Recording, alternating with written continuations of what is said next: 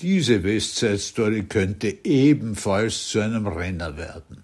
Die Prinzipalin Lotte de Beer hat das Werk ohne Vierlefanz und ohne krampfhafte Aktualisierung inszeniert.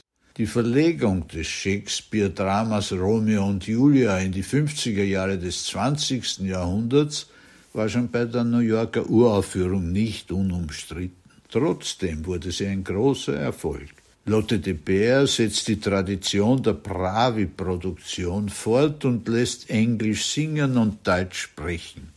Skurril ist, dass das Display die jeweils andere Sprache zeigt. Aktualisiert wird dezent und deshalb umso wirkungsvoller.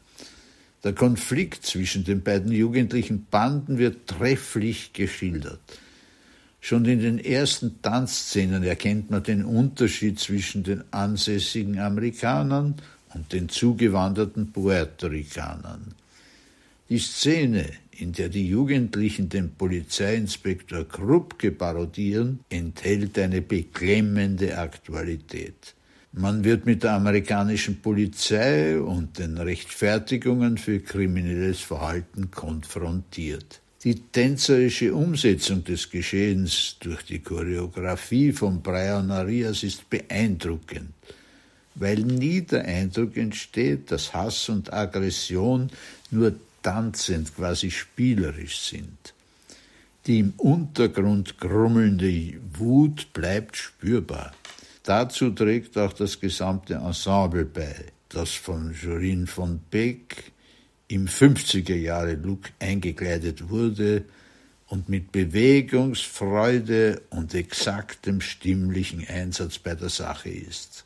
Zuallererst ist da die Maria von Joyce Simons zu nennen. Anton Zetterholm als Toni kann da nicht ganz mithalten. Alle Sänger einzeln mit ihren Leistungen zu würdigen, sprengt den Rahmen meiner Drei-Minuten-Kritik.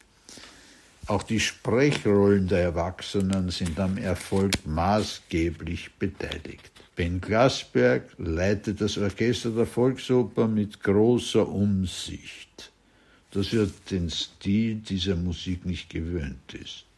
Manche Synkope könnte man prägnanter herausbringen. Das Publikum war begeistert. Auch Lotte de Beers Regie wurde gefeiert.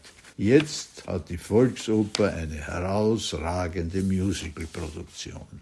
Zum Abschluss eine Bemerkung. Es war schön, dass man Candide in einigen exzellenten Aufführungen erleben durfte. Es ist noch schöner, dass die Westside Story länger im Repertoire zu hören sein wird. Sie ist das wesentlich wichtigere Opus von Leonard Bernstein.